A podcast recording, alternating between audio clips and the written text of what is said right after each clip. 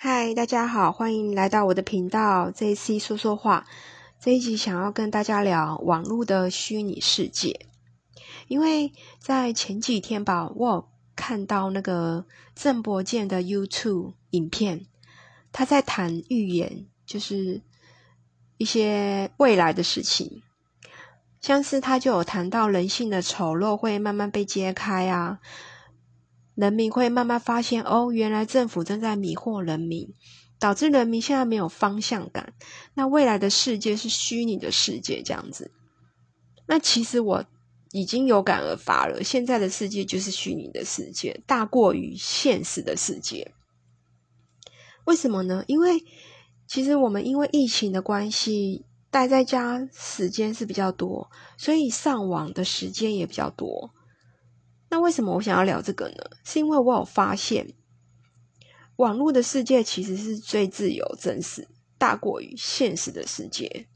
像是我举个例子好了，比比方好了，其实我对我的主管，或者是说以前的公司好了，我对某一些人的交际，我是戴着面具的，因为我不想跟他有争执嘛，不想要戳破彼此间不好的关系。可是其实我并不是很喜欢这个人。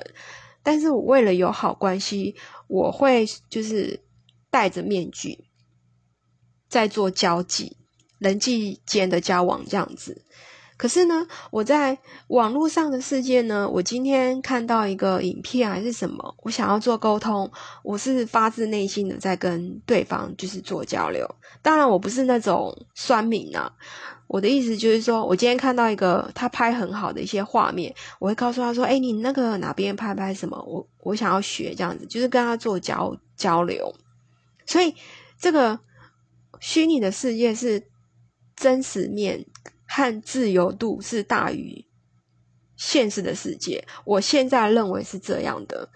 那我再举一个例子好了，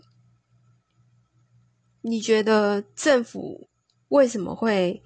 想要用网军来带风向吗？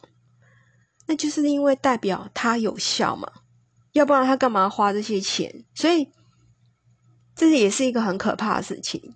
当然，我觉得也不要就是太负面或悲观，因为一定会有一些正义魔人，就像我自己吧。我觉得我有一点，当我看到一个。不太对，或者是假新闻的时候，其实我就会剖出来，我会告诉他说不是这样的，因为怎么样怎么样这样嘛，我的背景是什么，所以我知道这个人他讲的话大概是怎么样的。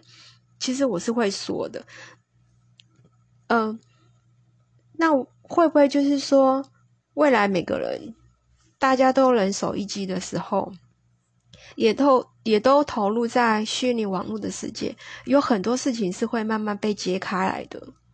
所以这个是这个郑伯健讲的东西，我是很认同的。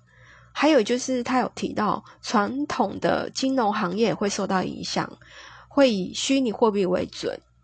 本来就是要以虚拟货币为准啊，因为那些就是实体货币，我真的觉得也是个很麻烦。就是台湾现在还在用那个。